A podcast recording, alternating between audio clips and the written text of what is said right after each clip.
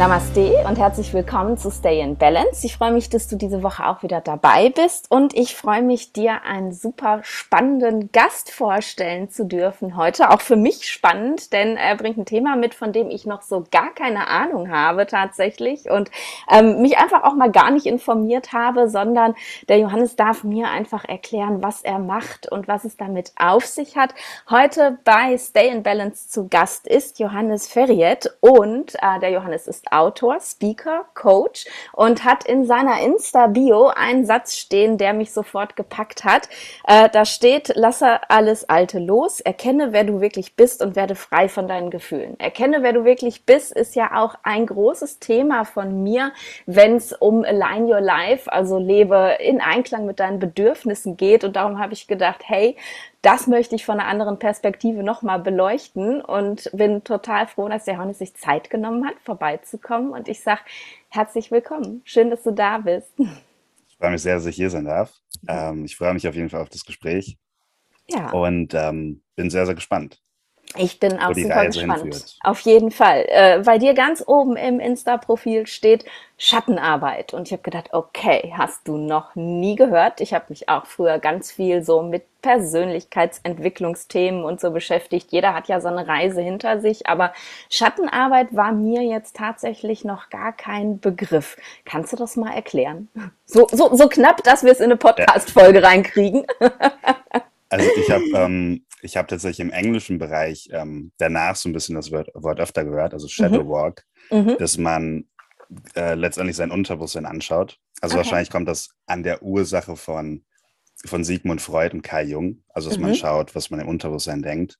Okay. Und dann gab es halt irgendwann durch Spiritualität diesen Begriff zwischen äh, Lichtarbeit, also diese Unterscheidung Lichtarbeit und Schattenarbeit. Okay. Und wenn man halt mehr und mehr auf dieses Unterbewusst achtet, also Gefühle und Gedanken, die irgendwie hochkommen aus dem Unterbewusstsein, mhm. dann kann man generell deutlich glücklicher werden, weil man halt nicht mehr diese, diese Trigger hat, die ähm, halt in einer extremen Form hochkommen können, ja. wenn man halt diesen Schatten nicht beachtet hat.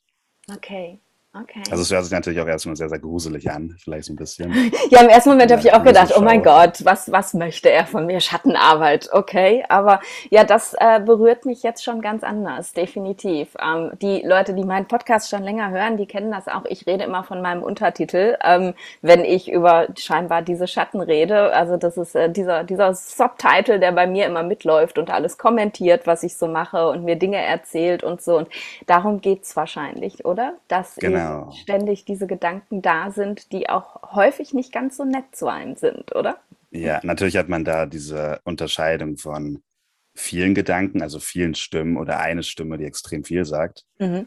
Und dann, wenn man daran arbeitet und mehr und mehr von den Ursachen der Stimme loslässt, also warum die Stimme erst da ist, ja. dann kommt die Stimme deutlich weniger hoch, weil man nicht mehr diese ganzen ähm, Erfahrungen in sich trägt, die diese Stimme kreiert haben.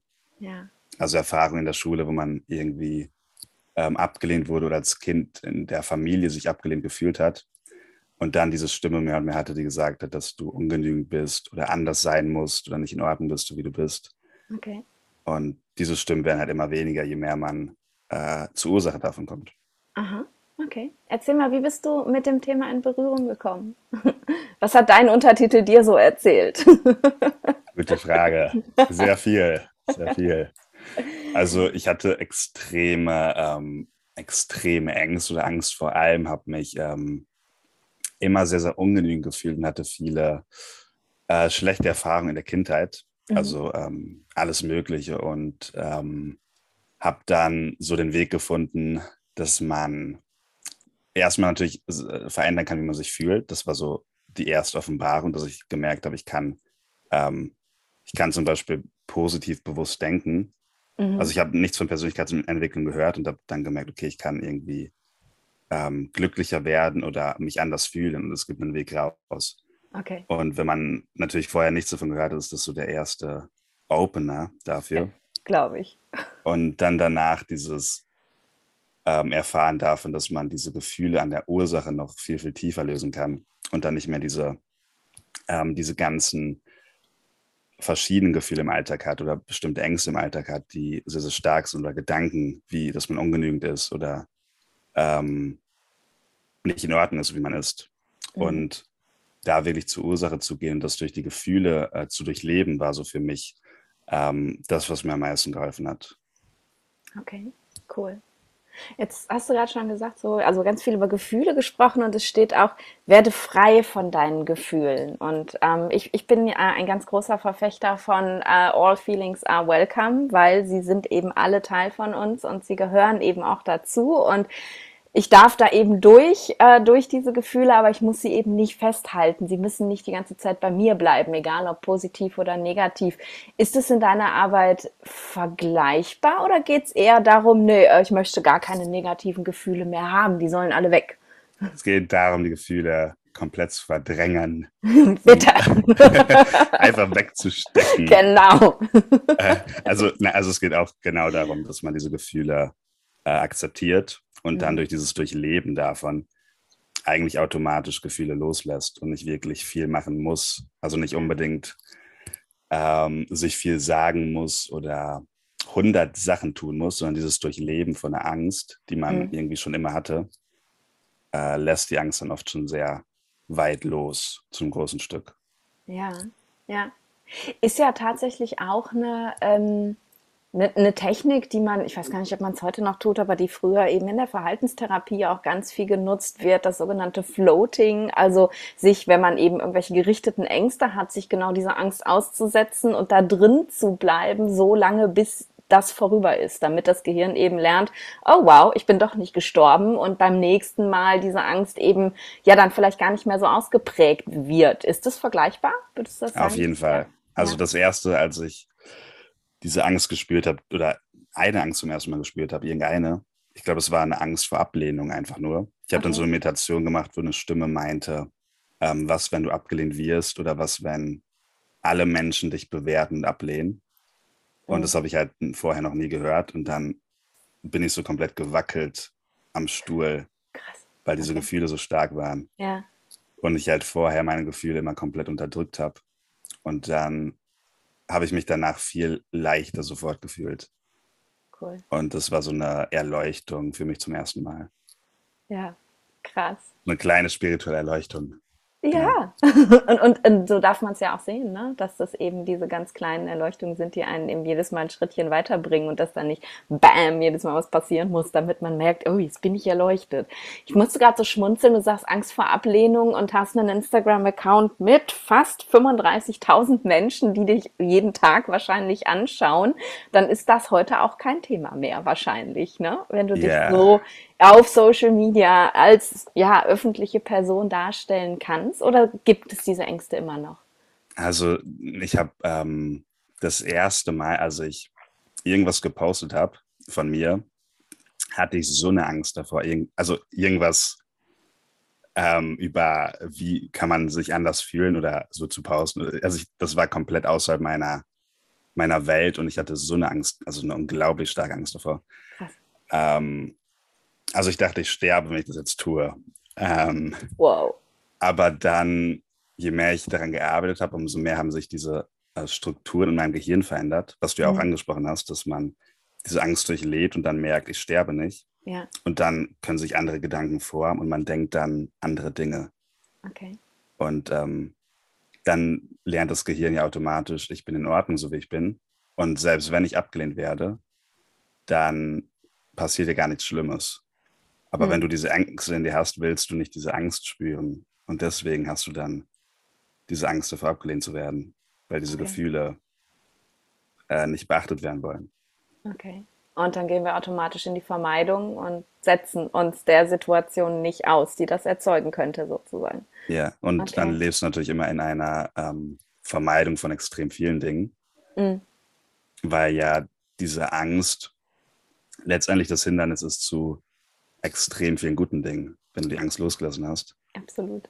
Dann hast du ja so viele andere Möglichkeiten und kannst, ähm, wenn du zum Beispiel keine Angst vor Ablehnung hast, kannst du, also natürlich nichts Dummes tun, aber du könntest zum Beispiel auf der Straße ähm, mit jeder Person sprechen oder ähm, irgendeine Person ansprechen, die ähm, dir irgendwie eine neue Tür öffnet und dann öffnet die Person dir irgendwie eine neue Tür und so weiter. Ja, ja, voll cool. Kannst du sagen? Weil du hast ja gerade auch gesagt, so, das hat viel eben mit dem zu tun, was wir erlebt haben, ne? sei es irgendwie in der Schule oder in der Familie, dass uns eben irgendwas geprägt hat und deswegen halt Ängste oder eben auch solche Glaubenssätze ja entstehen. Gibt es da so spezielle Schlüsselmomente? Weil, also es gibt ja so ein Thema, das hat, glaube ich, irgendwie jeder so, ich, ich muss geliebt werden, ne? ich, hab, ich möchte nicht abgelehnt werden, ich möchte Teil von irgendwas sein. Ich sag mal, das ist ja fast menschlich. Ne? Wir sind nun mal Rudeltiere irgendwie und wir müssen Teil der Gruppe sein, sonst ist es irgendwie doof und wir fühlen uns nicht gut. Aber gibt's da so, so, so ein, ein Thema, das sich durch alle deine Coachings, durch deine ganze Arbeit durchzieht, wo du sagen könntest, da kommen solche Gedanken her? Ich möchte, ich möchte nicht abgelehnt werden, ich möchte geliebt werden? Ja, meistens äh, kommen die Gedanken vor allem aus der Familie mhm. und dann aus teilweise sehr, sehr banalen Situationen oder ähm, sehr, sehr großen Wunden.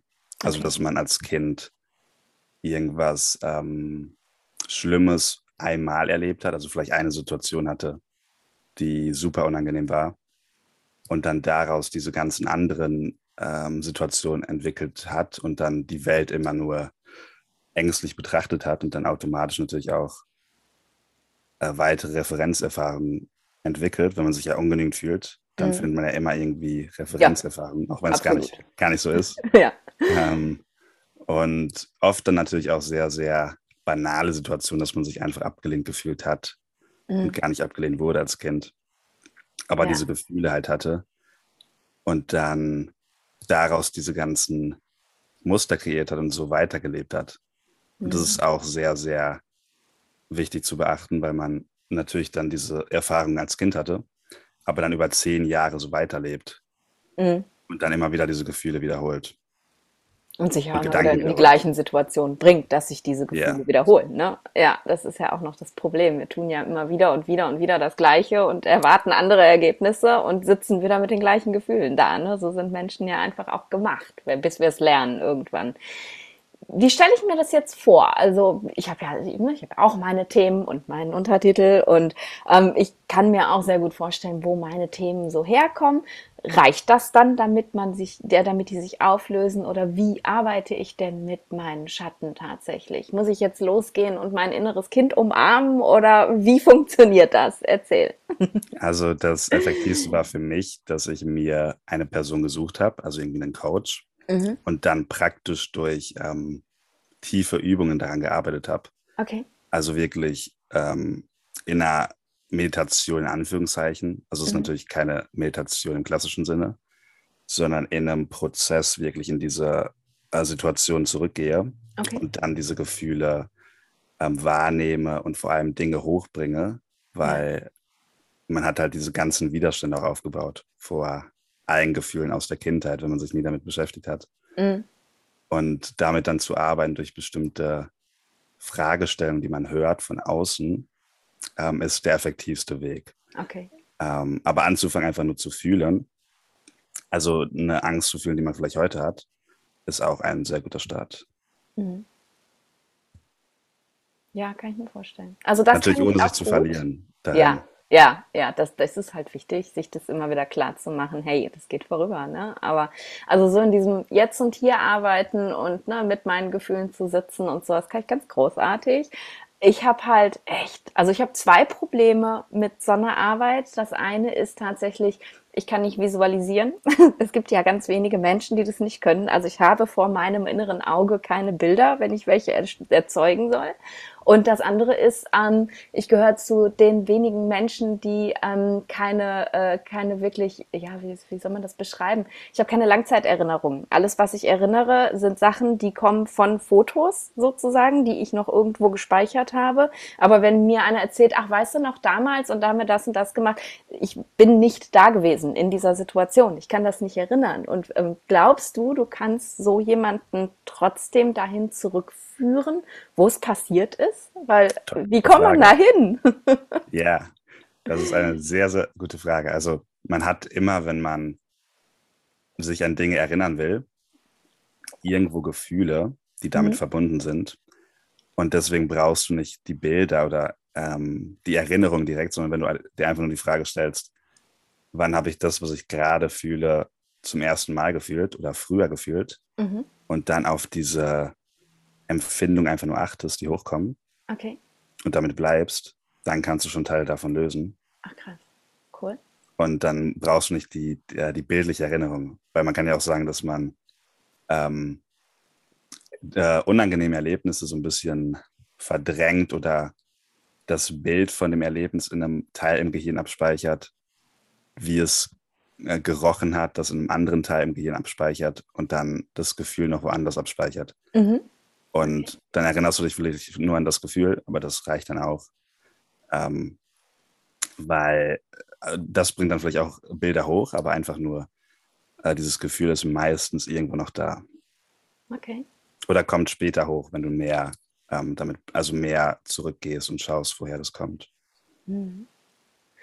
Und glaubst du, man kann das alleine?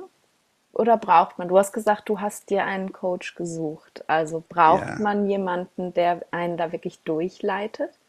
Also ich glaube, man braucht bei fast allen oder bei vielen Dingen eine Person, die einem irgendwie hilft dabei. Mhm.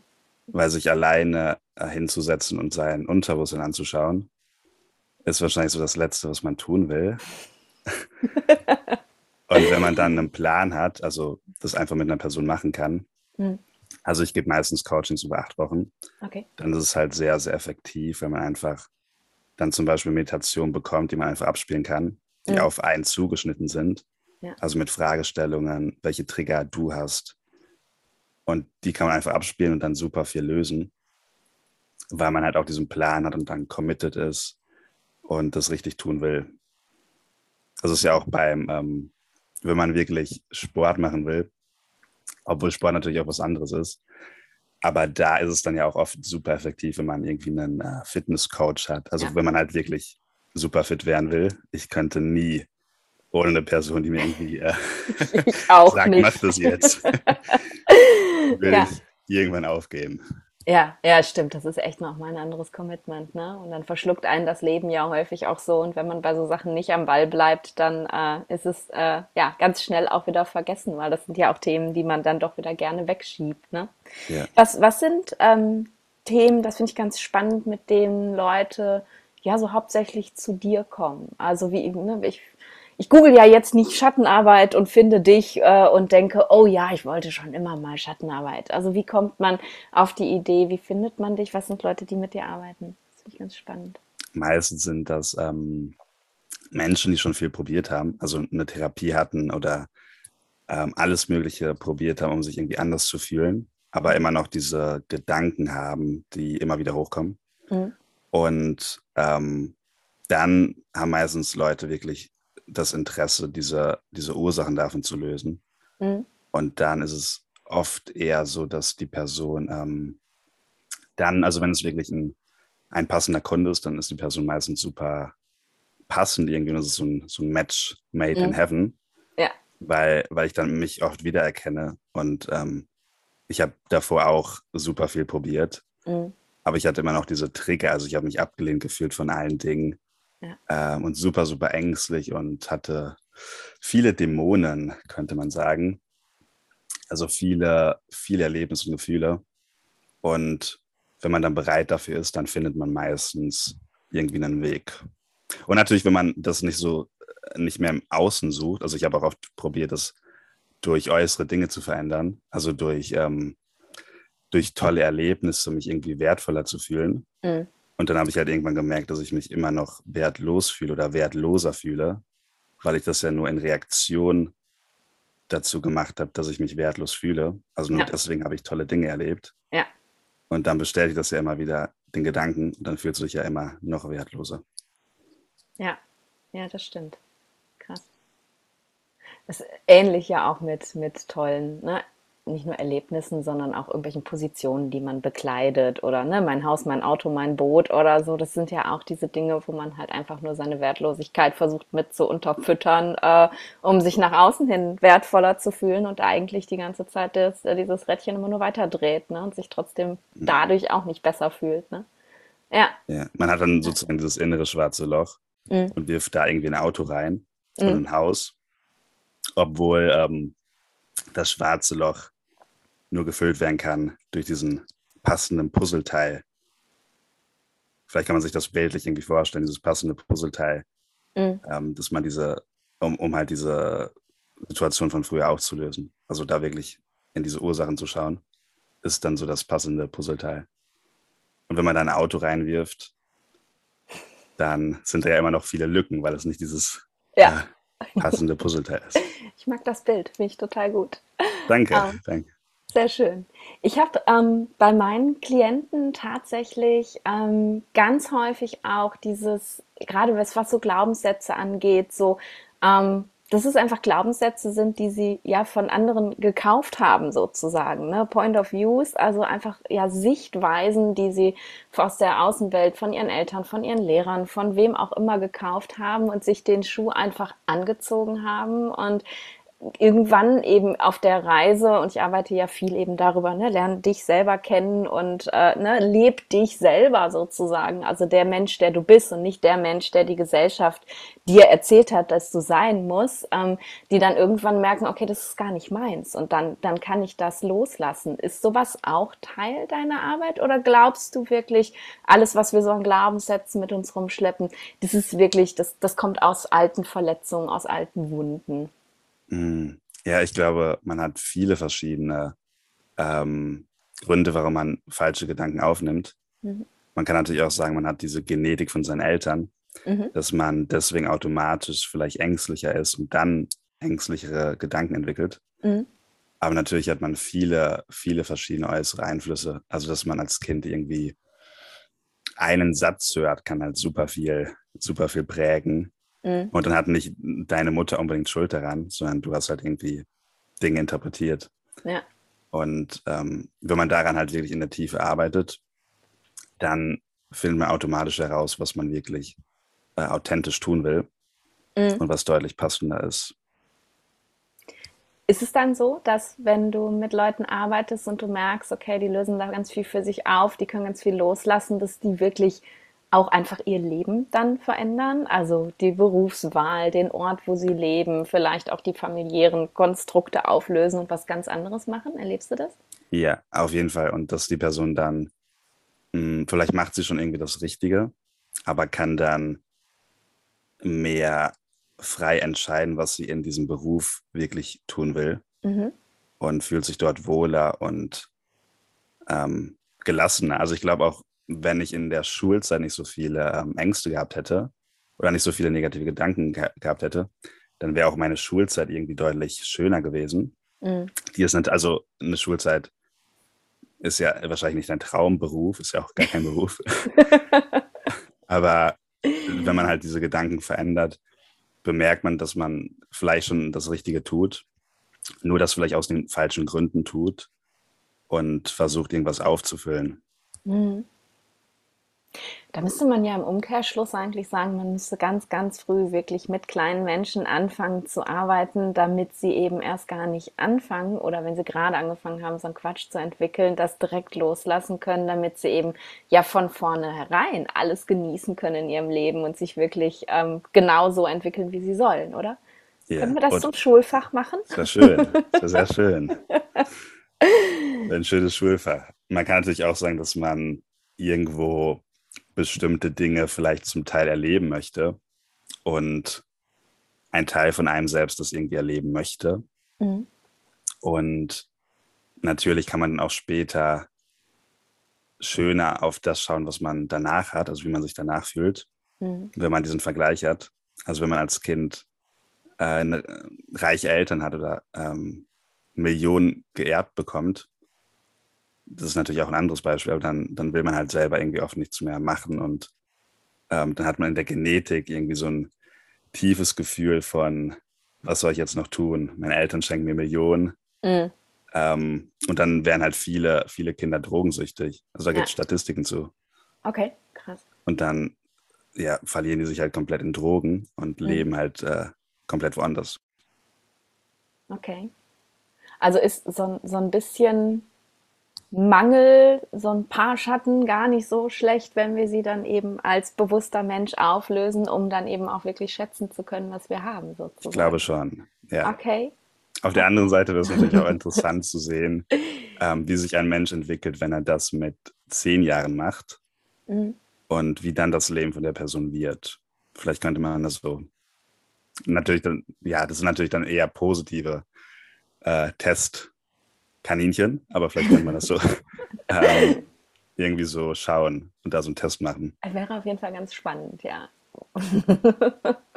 Dafür müsste man aber sehr äh, be bewusste Eltern haben, die sowas mitmachen. Wahrscheinlich wird es nicht funktionieren, weil, weil ja, weil das, weil vieles, wie du ja auch vorhin schon gesagt hast, wahrscheinlich einfach ja. so unbewusst funktioniert. Ne?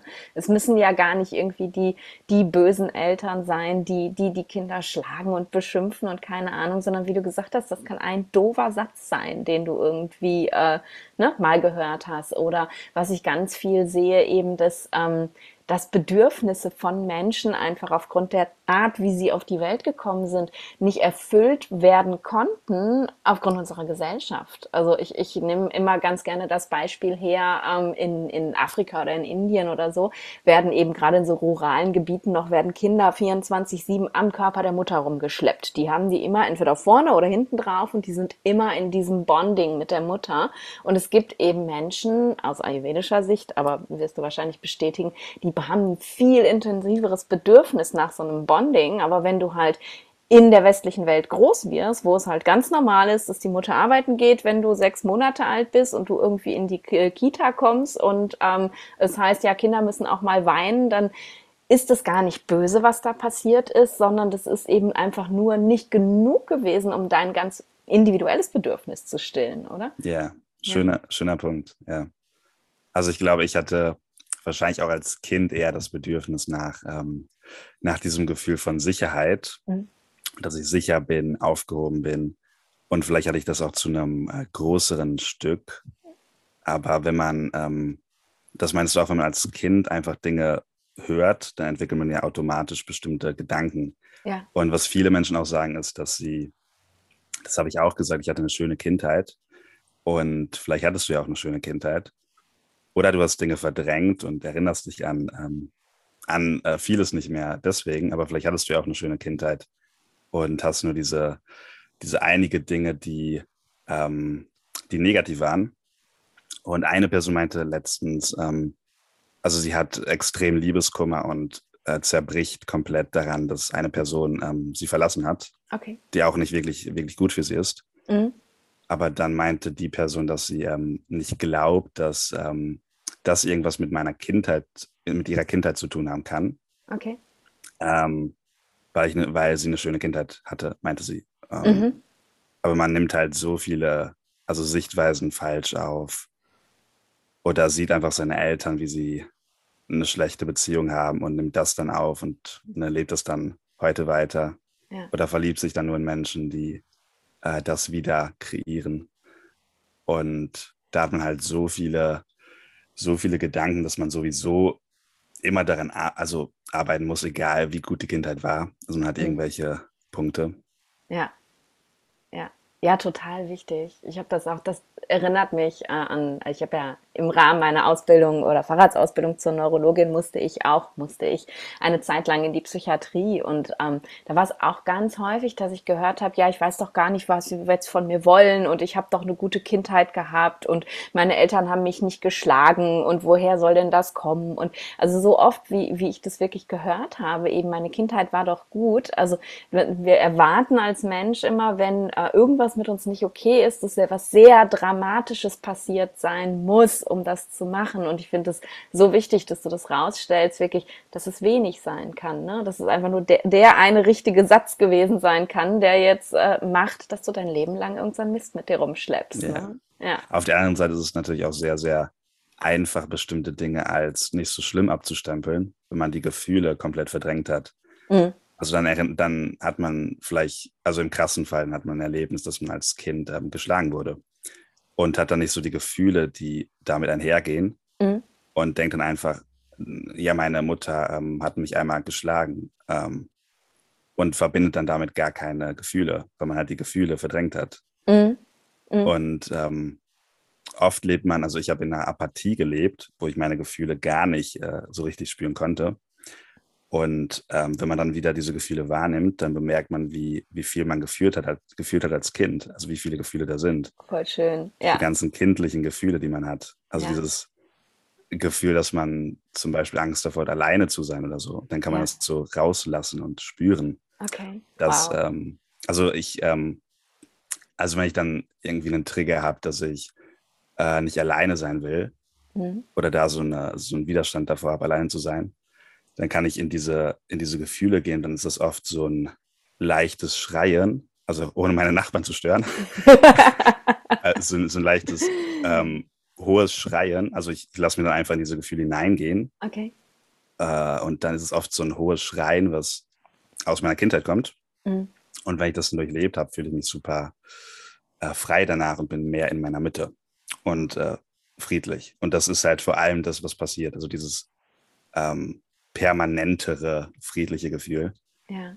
Und das ist ja das, was man vor allem in Bezug auf Glück wirklich kontrollieren kann. Also du kannst ja nicht die ganze Zeit nur lachen. Und selbst wenn du die ganze Zeit nur lachst, dann schüttet dein Körper ja auch nicht so viele positive Gefühle aus. Ja. Also Lachen ist ja auch nicht so toll. Aber wenn du dich friedlich fühlst, Mhm. das ist vor allem das Gefühl, was ständig, ähm, in Anführungszeichen, permanentes äh, Glück kreieren kann. Mhm. Das stimmt. Ja, bin ich total bei dir. Wie ist das? Ähm, ich habe das sehr häufig, also ich arbeite ja auch eben ähm, mit, mit Coaches zusammen und bilde sie sozusagen aus und weiter. Und ich habe das ganz häufig, dass ähm, die Ängste, da, da Ängste vor da sind, dass ähm, man in irgendjemandem was aufkratzt und dann irgendwie jemanden retraumatisiert, irgendwas aufwühlt und dann vielleicht damit nicht zurechtkommt. Also bei mir sind es eben Ayurveda-Coaches, die aber auch ja gesundheitliche Themen haben, die aber ganz woanders herkommen, wo Leute wirklich mit einer langen, traurigen Geschichte auch kommen. Und ähm, da sind mal ganz große Ängste da. Hast du Situationen, wenn du mit deinen Klienten arbeitest, wo du wirklich denkst, oh wow, da habe ich jetzt richtig was ausgelöst, da komme ich nicht ran, das, äh, da muss ich jetzt jemanden zum Psychologen schicken oder sagst du, ich coach dich nur, wenn du auch irgendwie einen Psychologen an der Hand hast oder bist du da einfach so im Vertrauen, dass du sagst, hey, wenn du da durch bist, dann ist es gut? Ja, gute, gute Frage. Also in den meisten Fällen mh, hat die Person dann schon, also wenn es jetzt ein extrem krasser Fall ist, dann hat die Person Therapie schon ausprobiert oder macht Mhm. eine Therapie. Mhm. Und dann ist es bis jetzt nie so gewesen, dass die Person ähm, dadurch irgendwie äh, retraumatisiert wurde. Also ich Mhm. glaube nicht, dass man durch ähm, das Anschauen davon irgendwo retraumatisiert werden kann. Mhm. Also außer man meditiert jetzt und dann ähm, kommt irgendwie ein Einbrecher rein und ähm, man hat jetzt eine schlechte Assoziierung damit, Ja. dass man meditiert. ähm, aber sonst ist da noch nie irgendwas äh, passiert. Aber ich hatte auch, als ich selber angefangen habe, ich hatte auch diese Gedanken, also ich habe mir alle möglichen Gedanken auch selber gemacht und das sind dann halt eher eigene, ähm, eigene Schatten, Ja. die dann diese Ängste kreieren, dass man irgendwie alles kontrollieren will Mhm. und immer alles, also das war auch bei mir ein großer Punkt, ich wollte immer alles kontrollieren. Ähm, und dann halt zu realisieren, dass du nicht alles kontrollieren kannst, ähm, war für mich, was das angeht, sehr befreiend. Mhm. Voll schön. Und einfach auch ganz, ganz wichtig für, für Menschen, die sich überlegen, es ist jetzt Zeit für mich, diesen Weg zu gehen. Ne? Weil ich glaube, viele einfach auch Ängste haben, so, oh Gott, was ist, wenn da was hochkommt, was ich nicht sehen möchte? Ne? Was ist, wenn, wenn ich irgendwas verdrängt habe, was, was gar nicht hochkommen darf oder so, dass du dann wirklich sagst, hey, ich habe noch nie die Erfahrung gemacht mit jemandem, dass da was Schlimmes passiert. Ganz im Gegenteil. Ne? Und, Ja. Aber darum ist es auch gut, jemanden an der Hand zu haben, äh, ja, wo man dann auch mit seinem Zeug hin kann und sagen kann, hey, das ist jetzt hochgekommen, können wir drüber reden, ne? Auf Ja. jeden Fall. Und das Ja. kommt ja sowieso eh immer hoch. Also Ja. wenn du es nicht anschaust, kommt es jeden Tag hoch. Ja. In einer ähm, unangenehmeren Form. Also wenn man da hineingeht, dann durchlebt man das und hat man diese Akzeptanz dafür. Also Mhm. egal wie unangenehm es ist. Mhm. Und dann ähm, ist es letztendlich deutlich angenehmer, als wenn man diese Trigger hat und sich bewertet fühlt oder diese ständigen Ängste vor allen Dingen hat. Mhm. Jetzt hast du gerade von einer Klientin erzählt, die mit ihrem Beziehungsthema zu dir gekommen ist. Ähm, was verändert sich, wenn ich es schaffe, mit meinen Schatten zu arbeiten, meine Schatten ja, zu bearbeiten, dass sie gehen? Verändert sich auch was im Umgang, ja, im, wirklich im Beziehungsumgang mit Menschen? Also Liebesbeziehungen, aber auch so? Oder ist es einfach, bin ich das nur, die sich verändert? Also die, diese, diese Lösung davon ist ähm, in jedem Lebensbereich super, super ähm, äh, führend für Veränderung. Also wenn man dann diese ganzen Muster anschaut, also sowas bei mir, ich habe diese ganzen, ganzen Muster angeschaut, wie meine Eltern zusammengelebt haben, also wie die Beziehung in meiner Familie generell war. Äh, oder zu meiner Schwester, die Beziehung, die ich hatte. Und ähm, wenn man dann mehr diese prägenden Beziehungen anschaut, die man hatte, also mhm. zu vielleicht auch seinem Onkel einfach nur oder zu seinem Bruder. Dann hat man nicht mehr ähm, diese Beziehung, die das äh, rekreiert. Also man, man sagt immer, man äh, verliebt sich in, in äh, seine Mutter als, als äh, Mann oder oder als äh, oder in, sein, in seinen Vater, aber oft ist man vielleicht auch in einer Beziehung zu seinem Bruder oder zu seiner mhm. Schwester und mhm. will da, muss da irgendwas anschauen. Und deswegen hat man nur diese Beziehung, damit man irgendwas anschaut von früher. Okay. Spannend. Wie ist die Beziehung zu deinen Eltern? Gute Frage.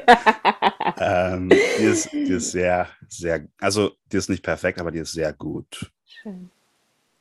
Und die ist gut geworden? Oder würdest du sagen, die, weil du hast ja am Anfang schon erzählt, so, da, war, da war schon viel in meiner Kindheit, was eben einen Einfluss auf mich genommen hat. Also dein Weg hat auch diese Beziehung gut gemacht, würdest du sagen, oder?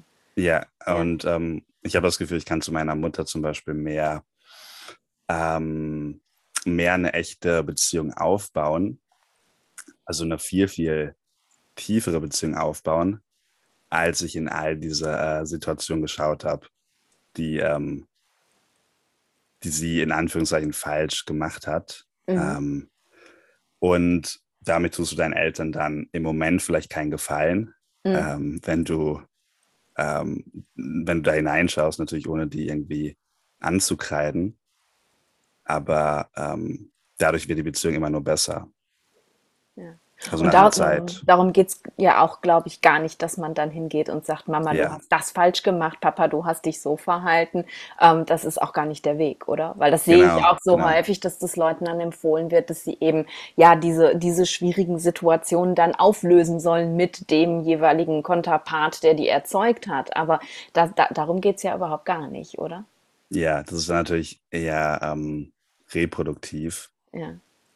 Weil man dann letztendlich dieses äh, extreme andere Bild kreiert. Also am Anfang denkt man, meine Kindheit war perfekt und ja. dann denkt man, meine Kindheit war nur schlecht und ja. malt alles schwarz, obwohl ja. deine Kindheit äh, vieles war und ähm, ein, ein subjektives Erlebnis letztendlich auch nur ist. Und natürlich sollte das Leben eigentlich nach der Kindheit immer nur, nur noch besser werden. Also sowieso. Also die Kindheit sollte niemals das Schönste in deinem Leben sein. Nein. Das wäre sehr traurig. Absolut. Ich finde auch tatsächlich, ich, äh, ich sage das ganz oft, ich, ich werde mit jedem Jahr besser und mein Leben wird mit jedem Jahr schöner irgendwie. Yeah. So, je, je mehr conscious, ähm, bewusst, je bewusster ich werde, desto schöner wird es eigentlich irgendwie. Und ähm, ja, bitte, nicht die Kindheit war das Schönste im Leben, nein. Ja. Oder dann traurig. die Jugend und irgendwelche, irgendwelche Feiern mit 16 oder 15, 17, das, das wäre auch traurig. Ja, absolut. Glaubst du, ähm, dieses Prägen, dass sich diese Glaubenssätze entwickeln, dass wir unsere Schatten entwickeln, das endet irgendwann, wenn wir oder wenn unser Gehirn erwachsen wird? Oder glaubst du, dass es heute auch immer noch neue Trigger geben kann, die in mir wieder neue Glaubenssätze und so auslösen? Ich glaube, man entwickelt immer noch ähm, neue Gedanken und dann automatisch weil man natürlich auch viel löst, neue Herausforderungen und mhm. dann wieder andere Träger von früher oder in einer leichteren Form. Oder ähm, dass man sich dann irgendwie in einer Situation, ähm, die zehnmal herausfordernder ist, weniger getriggert fühlt als von einer Situation von früher, wo man viel, viel weniger herausgefordert wurde. Ähm, aber natürlich hat man immer noch irgendwelche äh, Dinge, die hochkommen. Man kann wirklich große, große Teile lösen. Ähm, und wenn man jetzt einen Trigger hat, der bei 100 von 100 ist, hm. kann man diese Gefühle, die hochkommen, ähm, immer weiter runter, runterbekommen. Also dass man vielleicht eine Nervosität hat, vor einer, äh, vor einer Gruppe zu sprechen. Mhm. Und die Angst ist bei 100. Und dann wird die weniger, weniger, weniger und weniger. Und weniger. Bis, die, äh, bis vielleicht irgendwie noch so, ein, noch so ein Zucken irgendwo in deinem Körper ist. Aber es ist nicht so richtig, also es dich halt überhaupt nicht negativ beeinflusst. Was vielleicht dann einfach auch positives Lampenfieber genau. sein kann. Deshalb, äh, manchmal ist ein Zucken ne? gut. manchmal ist es auch gar nicht so schlecht, dann fühlt man sich auch lebendig. Ja. Wie viel arbeitest du heute selber mit dir noch? Hm, jeden Morgen. Also ich meditiere jeden Morgen äh, und schaue darauf, was ich gerade in mir fühle. Also welche mhm. ähm, Gedanken ich gerade habe. Und dann ähm, versuche ich immer jeden, fast jeden Gedanken anzuschauen, den ich habe. Mhm. Und achte darauf, ähm, so ein bisschen, was ich fühle. Und dann ist es vor allem in Bezug auf ähm, wahrscheinlich Ablehnung, Sicherheit und Kontrolle. Also mhm. Also das nennt man die drei falschen Götter. Okay, spannend. Ähm, also dass man rein. Dinge kontrollieren will. ja. Und ähm, alles kontrollieren will oder Sicherheit will ähm, und Ablehnung. Also dass man irgendwie ähm, irgendwo eine Angst vor Ablehnung hat. Und da achte ich immer so ein bisschen drauf, also auf diese drei Punkte. Und dann generell, was ich so, so fühle oder was heute ansteht, und darauf beziehe ich dann auch so ein, so ein bisschen die Gefühle, auf die ich achte. Mhm. Glaubst du, das kann je komplett weggehen? Ähm, also wahrscheinlich, wahrscheinlich. Gute Frage. Weil ich, ich denke halt jetzt genug. ich denke halt jetzt gerade drüber nach, was du so sagst, eine Sicherheit, Kontrolle, ähm, nicht abgelehnt werden.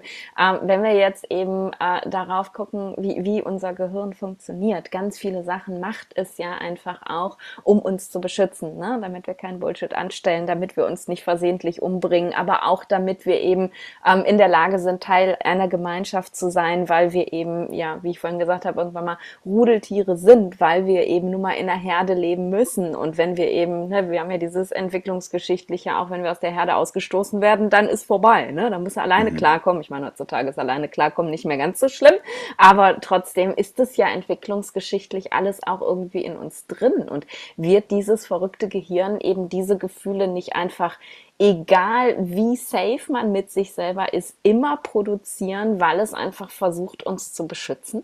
Ja. Äh, also wahrscheinlich ist die bessere Frage, nicht kann man all das loslassen, sondern ähm, wie glücklich kann man werden. Weil man, also wenn man, das ist ja auch ein Phänomen, wenn man Gedanken loslässt, mhm. also Ängste loslässt, dann weiß man oft nicht mehr, dass man die Angst mal hatte, weil sie äh, gegangen ist. Okay. Also wenn man jetzt zum Beispiel eine Angst vor, ähm, vor einer Spinne hatte mhm. und die irgendwie schon diese Angst jahrelang hatte, ähm, und dann wirklich in die Ursache hineingeht, dass man als Kind zum Beispiel irgendwie eine Spinne in der Badewanne gesehen hat und dann meinte dein Vater aus Spaß, äh, die Spinne könnte dich verletzen oder so und lacht dann und, und deswegen dachtest du, Spinnenhilfe. Und ähm, wenn du daran dann wirklich arbeitest, dann kannst du, also Spinne ist wahrscheinlich das falsche Beispiel, weil Spinne auch irgendwas äh, Genetisches ist, weil, weil Spinnen ja teilweise Gift haben. Also mhm. äh, deswegen hat man auch irgendwie genetisch Angst vor Spinnen. Aber trotzdem, das Beispiel äh, können wir jetzt trotzdem nehmen. Dann kannst du diese Ursache davon lösen und dann hast du die Angst über deine Gefühle losgelassen. Und weil du die Gefühle bearbeitet hast, kommen auch nicht mehr die Gedanken hoch. Also mhm. Spinne, Hilfe, Spinne. Mhm. Und dadurch gehen die Gefühle und die Gedanken. Und das ist einfach losgelassen. Und dann erinnerst du dich oft nicht mehr daran, dass du es mal gedacht hast weil es wirklich weg ist. Okay. Und das ist natürlich nicht bei allen äh, Gedanken so, aber bei vielen äh, Gedanken, die ich hatte, denke ich jetzt, wieso habe ich das mal gedacht und wie konnte ich das denken? Mm. Mm. Weil es äh, so weit weg ist. Und was, was ja im Endeffekt auch wieder ein Schutzmechanismus unseres Gehirns ist, in dem Moment, wo es nicht mehr da ist, äh, ist es einfach vorbei. Das ist wie Kinderkriegen. Ne? Wenn, wenn Frauen irgendwie ein halbes Jahr nach der Geburt fragst, ja, wie weh hat das denn getan? Ja, war schon schmerzhaft, aber ich habe keine Ahnung mehr. Ne? In dem Moment, ja. wo das Kind da ist und die Liebe so groß ist und diese andere Emotion da dr so drüber schwappt, weiß man, okay, das tat weh, aber es ist einfach weg, weil, weil, weil man es losgelassen hat. Ne? Weil das werde ich dann nie erleben. geworden ist. Ja, das, das tut mir sehr leid für dich, Johannes. ja, ja, aber es ja. ist vielleicht auch irgendwie ein gutes Beispiel, weil, weil in dem Moment, wo du ja diese Angst loslässt, es entsteht ja plötzlich auch Raum dann für ein entweder positiveres Gefühl oder aber eben einfach für dieses Gefühl von Angstlosigkeit in dem Moment. Und das übertüncht dann vielleicht diese Erinnerung so sehr, dass es einfach weg ist dann. Ne? Ja. Spannend. Okay. Das ist ja eigentlich mit allen ähm, Gefühlen oder Gedanken, die man irgendwie mal hatte. Das Gehirn will eigentlich immer, dass du Dinge vergisst. Mhm. Also das Gehirn will ja nicht, dass du dich an 100 Dinge erinnern musst, weil das wäre viel zu, viel zu aufwendig. Aber du hast dann immer diese Gefühle, die du als Kind, kind kreiert hast, wo du dachtest, ich muss so denken, weil Ablehnung bedeutet Tod. Also wenn meine Mutter mich nicht beachtet, dann könnte ich ja sterben. Und dann hast du diese Gedanken, die, die wollen, dass du weiterhin daran denkst und diese Gefühle, die wollen, dass du weiterhin daran denkst. Und dann kannst du es halt lösen und bemerkst, dass du gar nicht daran, daran denken musst. Mhm. Macht Sinn. Erzähl mal von deinem Buch. Ja, du hast ein äh, Buch geschrieben. Hab ich. Hast du. Und es geht ja. ums Loslassen. Genau, ich habe der Titel, ich habe lange über den Titel nachgedacht und dann ähm, dachte ich mir, ich nenne es eine Anleitung zum Loslassen. Ich finde den Titel mega. Dankeschön. Ich finde den Titel auch gut, ja. Ähm, genau, also es geht darum, wie man ähm, Dinge einfach simpel loslassen kann. Mhm. Und ähm, es geht vor allem dann natürlich auch im, im Text darum, ähm, woher es kommt, dass du so denkst, wie du denkst oder fühlst, wie du fühlst. Und dann ähm, gibt es am Ende auch eine praktische Übung, wie man diese das ist mein Lieblingsteil. Also es ist dann nur eine Seite mit einer praktischen Übung, okay. wie du dann ein Gefühl loslassen kannst, was du gerade hast. Mhm. Und ähm, wenn man halt diese Dinge auch loslässt, dann kann man auch einfacher Menschen loslassen, mhm. was man ja oft unterm Loslassen im Mainstream-Sinne ja. versteht. Ja. Also Menschen loslassen. Und bei Menschen hast du halt diese ganzen neuronalen Verbindungen, ja. die auch wieder auf die Kindheit zurückgehen, dass du als Kind ähm, unbedingt die Liebe von deinen Eltern irgendwie, irgendwie brauchst, um Nahrung zu bekommen und das dann weiterlebst. Und das kreiert dann auf diese Abhängigkeit zu deinem Partner, dass du unbedingt ähm, irgendwie eine Person brauchst, weil du als Kind eine Person unbedingt gebraucht hast. Mhm. Und da hineinzugehen kann dann auch dieses Loslassen viel, viel einfacher machen. Mhm. Ist es, frage ich mich jetzt gerade, kam mir so in den Kopf, ist es wirklich ein, ein aktives Loslassen?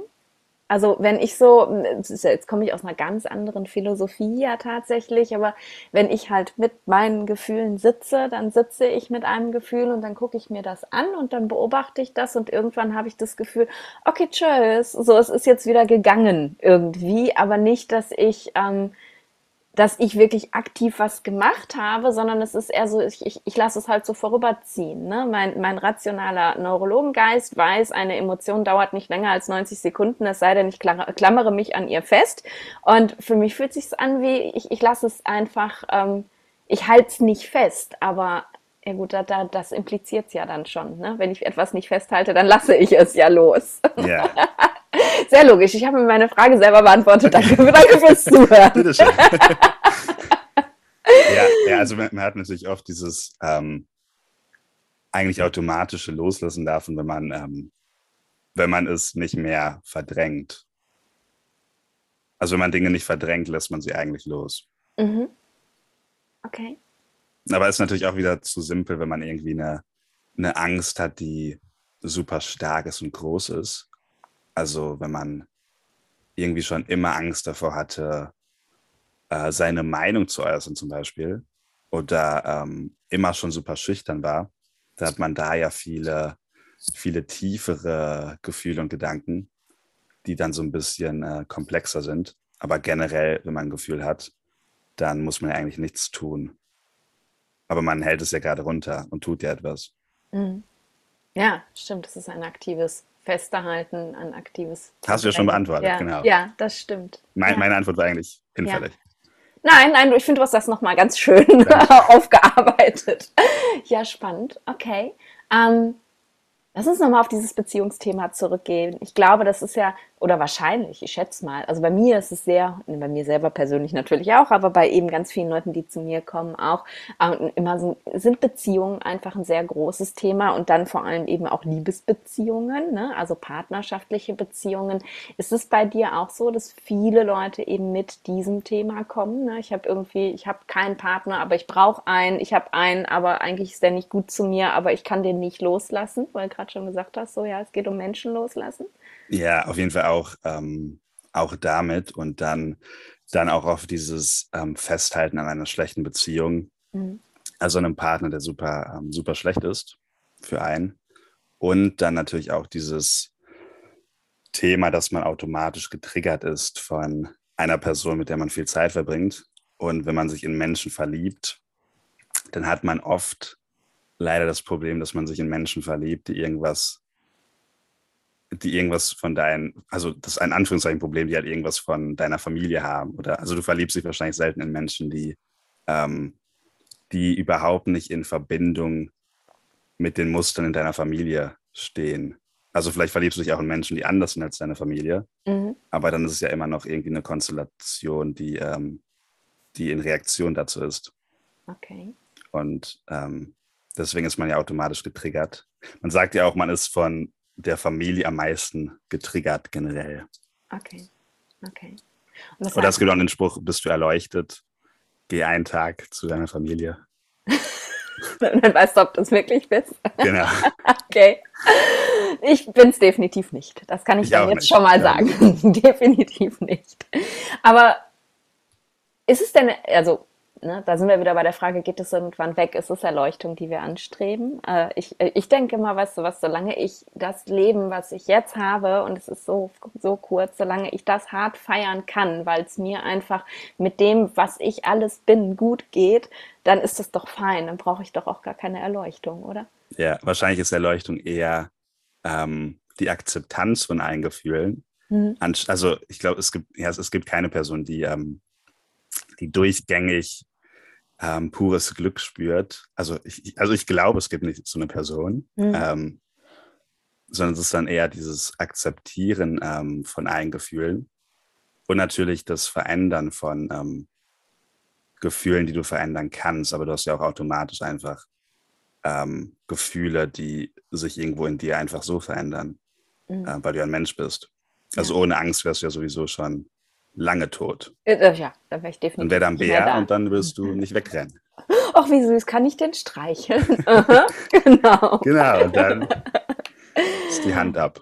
Du ja. verblutest. Okay, nee, dann so ein paar, so ein paar Ängste sollte man ja, auch behalten. Genau. Nein, und ja, ich meine, wir sind ja auch nicht ohne Grund so gemacht. Das ist ja nicht, wir sind ja nicht irgendwie fehlerzeugt, weil wir Ängste haben oder weil wir negative Gefühle haben oder so. Der Fehler äh, ist halt einfach, dass, dass wir nicht mehr damit umgehen können im Endeffekt. Ne? Und ja. Äh, ja, gesunde Ängste nicht von ungesunden Ängsten unterscheiden können und die permanent aus diesen ungesunden Ängsten irgendwas kreieren, was unser Leben einfach so schwer macht. Ja, ich, ich würde sagen, das Problem ist, dass ähm, 99 Prozent der Ängste aus Programmierungen kommen.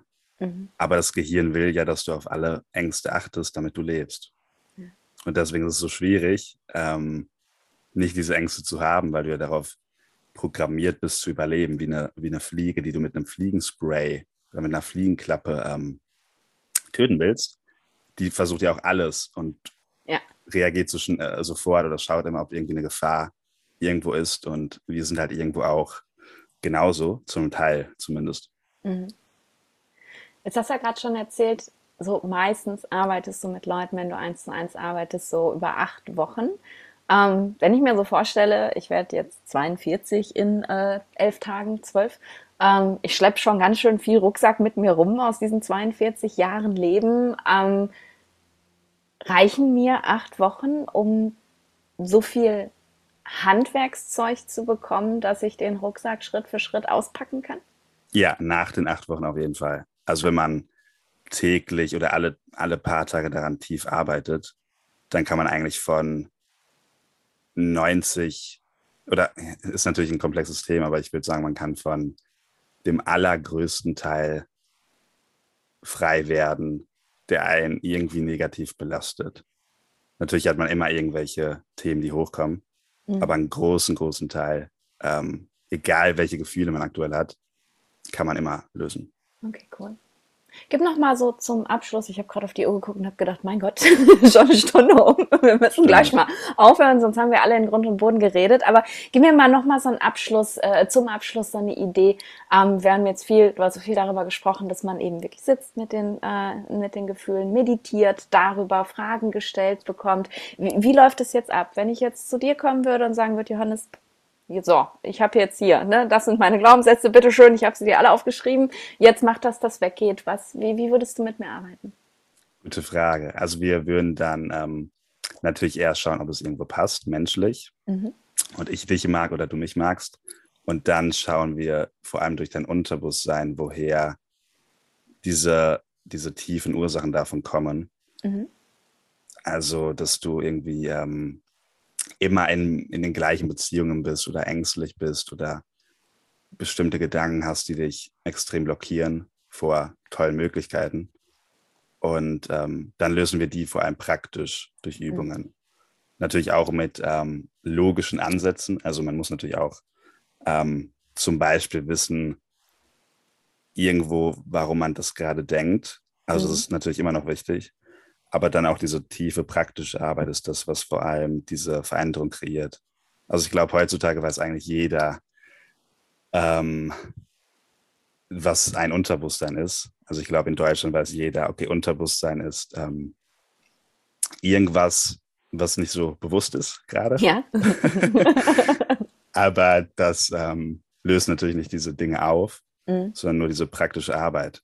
Okay. Und deswegen ist dann dieses ganze Wissen oft äh, auch nicht so, ähm, nicht so hilfreich, wenn man halt diese praktischen Dinge irgendwo tun muss. muss. Hm. Ich glaube auch manchmal ist es, je mehr du weißt, desto komplizierter wird es irgendwie auch. Ne? Also ich sage auch ganz oft, ja, mein rationaler Geist, ähm, ich weiß einfach auch an ganz vielen Stellen zu viel und es klickt sich immer ein und erzählt mir eben irgendwelches Fachwissen, ähm, aber da, dadurch komme ich ja nicht an meine Emotionen ran, ne? weil da oben wieder ein Knöpfchen angeht und ah ja, ich weiß, so und so funktioniert das und das Neuron hat jetzt gerade mit dem kommuniziert und darum ist es, nee, es geht ja ums Fühlen ne? und, und ja. eben das ums Fühlen geht geht eben nur in der Praxis. Ja, ja, kann mir vorstellen, dass dann acht Wochen definitiv reichen, wenn man da wirklich committed ist und wirklich tief dran arbeiten möchte. Cool. Wo findet man dich? Am besten über Instagram. Äh, Johannes Verriet, äh, komplizierter Name. Das ist nicht schlimm, ich verlinke das einfach in den Show Notes. ja. Genau. Und, und dann schreibt man dich einfach an und sagt, hey, ich habe dich im Podcast gehört von der Nadine und äh, lass uns mal treffen. Und dann arbeitest du online, arbeitest du offline? Genau, meistens, meistens immer online. Genau, Aha. einfach per DM. Okay. Dann müsste es gehen. Ja, cool. Okay. Mega. Ich, ich finde es so spannend. Äh, können wir bitte nochmal Teil 2 aufnehmen? Ja. das fände ich ganz toll. Ja, also, das wäre typisch Nadine. Wir sind so von Thema zu Thema gesprungen und wahrscheinlich hatte das nicht richtig einen roten Faden, aber ich fand es extrem spannend, wirklich nochmal über eine, eine andere Herangehensweise eben darüber nachzudenken. Ähm, auch zu, zu sehen, ne, was, wir, was hast du erlebt, was hat das bei dir verändert, so einen kleinen Einblick auch zu bekommen von, ne, was hat das vielleicht bei anderen Menschen verändert, mit denen du arbeitest? Und einfach dieses ganze Konzept, glaube ich, und das ist für den Hörer das Wichtigste und die Hörerin, ich habe gelernt, ich muss gendern, ich vergesse das mhm. dauernd, ähm, sich das bewusst zu machen, wie viel eben wirklich dieser, äh, na, wie ich ihn immer nenne, dieser Untertitel halt einfach auch mit unserem Leben macht. Ne? Und ich glaube, das ist erstmal ganz, ganz wichtig, weil das habe ich ich selber so viele Jahre gar nicht gemerkt. Also wenn du bist ja doch vielleicht ein ganz kleines bisschen jünger als ich, ähm, ein kleines, und, und du bist jetzt schon so bewusst. Ich würde sagen, dass mir aufgefallen ist, dass da überhaupt nicht jemand mit mir redet und mir Sachen erzählt und diese Sachen mich ja auch prägen vor vielleicht pff, fünf, sechs Jahren oder so. Und das, das alles, unser Gespräch jetzt hier gehört zu haben und ähm, eben über deine total wichtige Arbeit gehört zu haben, ähm, ja, schüttelt vielleicht irgendjemand wach und er stellt fest, oh wow, ich habe auch einen Untertitel, vielleicht sollte ich da was dran tun. Und da bin ich sehr dankbar für, weil ähm, ich wünsche das jedem, dass er das viel früher feststellt und anfängt daran zu arbeiten. Super ja, cool. Vielen Dank. Vielen Dank für cool. die netten Worte. Ja, dein Buch findet man, ich glaube, über Amazon. Amazon, genau. Ja, ja, genau. Äh, verlinke ich einfach auch noch in den Show Notes, wenn jemand denkt, oh, ich hätte gerne mal einen soften Einstieg und würde gerne mal was lesen. Ähm, verlinken wir das auch in den Show Notes. Und ja, hast du, hast du noch letzte Worte? Möchtest ähm, du irgendwas noch sagen, wo du das Gefühl hast, okay, da haben wir jetzt gar nicht drüber geredet und es ist einfach mega wichtig? Tatsächlich gerade nicht. Wahrscheinlich cool. danach, aber gerade nicht. äh, nur, dass es mich sehr gefreut hat und ähm, ich es auch sehr, sehr wichtig finde, dass man, egal wann, diese Dinge anschaut, die einen irgendwo negativ geprägt haben. Ja. Und dass jede Ursache immer eine Wirkung hat. Und wenn die Ursache anders ist, hat man automatisch immer eine andere Wirkung. Ja. Sehr weise. So Dankeschön. enden wir jetzt einfach. Dann danke ich dir fürs Zuhören und dass du bis zum Ende hier geblieben bist. Und ja, wenn du jetzt sagst, wow, ich möchte da mehr darüber erfahren, dann schau in die Show Notes, guck äh, dir die Links an, bestell dir das Buch oder nimm einfach Kontakt auf mit Johannes. Und ich freue mich, wenn du nächste Woche auch wieder dabei bist. Und wenn du das Gefühl hattest, wow, coole Folge, dann lass mir eine Bewertung da, dann äh, ja, gib mir fünf Sterne bei iTunes oder komm auf Instagram vorbei und kommentiere einfach den Post auf Instagram und sag, wie dir die Folge gefallen hat. Da würde ich mich mega drüber freuen. Und jetzt äh, sage ich einfach, wir sehen uns nächste Woche wieder und stay in balance.